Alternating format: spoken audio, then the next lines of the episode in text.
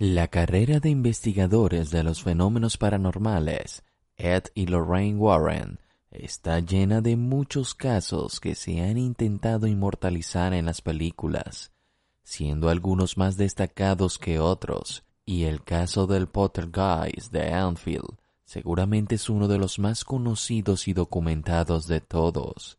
Esto es a tope, no te vayas a dormir todavía y conoce todo sobre esa ocasión en que los Warren hablaron cara a cara con un demonio.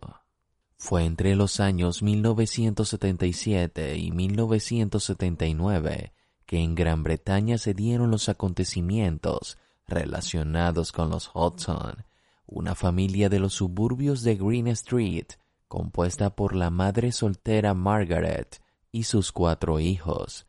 Específicamente, los actos paranormales tuvieron sus comienzos en la noche del 30 de agosto de 1977, cuando dos de los hijos, Janet y Johnny, intentaban convencer a su madre de que sus camas se movían sin explicación alguna.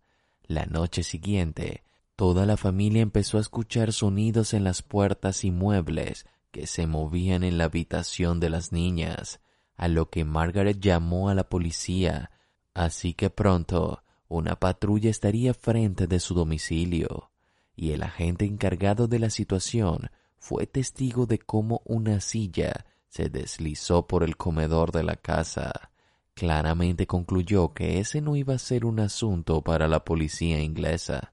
Entonces la madre desesperada decidió contactar con la prensa. Así unos reporteros del periódico The Daily Mirror acudieron a la casa de Hudson y fueron parte de un espectáculo paranormal increíble. Piezas de juguetes comenzaron a rebotar en las paredes. Fue allí que estos decidieron contactar a la Sociedad para la Investigación Psíquica. A partir de ese momento, en el hogar de la familia comenzaron a aparecer voces demoníacas, la mayoría provenían de la boca de Janet, así que se unieron varios investigadores a este caso, algunos que creían que era genuino y otros que se mostraban escépticos. Y sucedió entonces uno de los fenómenos que más sorprendió a los investigadores, una voz masculina y áspera que emanaba de la garganta de Janet. Janet afirmaba que no controlaba la voz, para lo que creyeron que se trataba de una posesión demoníaca y no un truco vocal creado por la niña, a lo que decidieron realizar y documentar la famosa entrevista más aterradora. Mientras tanto, en Estados Unidos, el demonólogo Ed Warren y su esposa y medium Lorraine seguían con bastante interés en el caso desde la distancia. Al escuchar la grabación, decidieron involucrarse en la investigación para escuchar a la entidad. Visitaron la casa en varias ocasiones y también realizaron sus propias grabaciones como evidencia de que sí había espíritus malignos atormentando a la familia, pero nada que no haya quedado fuera del archivo de los Warren.